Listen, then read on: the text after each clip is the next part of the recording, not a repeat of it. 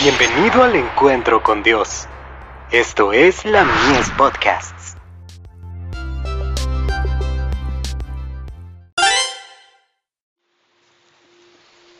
Recibiréis poder. El don de sanidad no reemplaza las instituciones. Entonces, extendiendo él la mano, le tocó, diciendo, quiero, sé limpio. Y al instante, la lepra se fue de él y él le mandó que no le dijese a nadie, sino, ve, le dijo, muéstrate al sacerdote y ofrece por tu purificación, según mandó Moisés, para testimonio a ellos. Lucas capítulo 5 versos 13 y 14.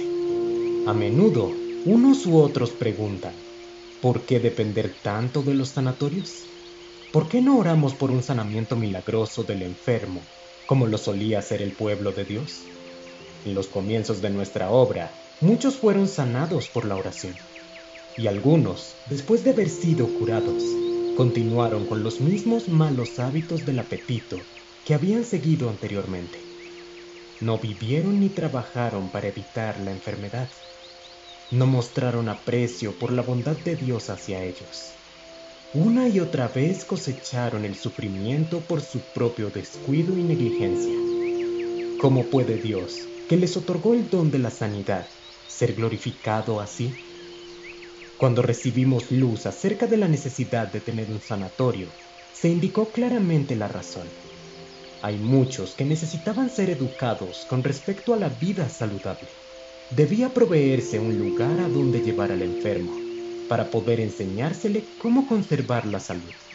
Se debería continuar con la exposición de temas como medio de enseñar a los pacientes acerca de cómo evitar la enfermedad, gracias a una acción sabia. Mediante estas clases se puede mostrar a los enfermos que recae sobre ellos la responsabilidad de mantener el cuerpo en la condición más saludable, porque es la posesión adquirida del Señor. La mente, el corazón y el cuerpo fueron comprados por precio. No sois vuestros, porque habéis sido comprados por precio. Glorificad pues a Dios en vuestro cuerpo y en vuestro espíritu, los cuales son de Dios. Primera de Corintios capítulo 6 versos 19 y 20.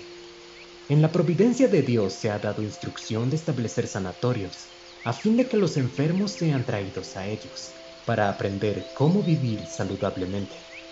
El establecimiento de sanatorios es una disposición providencial mediante la cual la gente de todas las iglesias puede ser alcanzada y puesta en conocimiento de la verdad salvadora para este tiempo. Manuscritos liberados, tomo 7, páginas 378 y 379.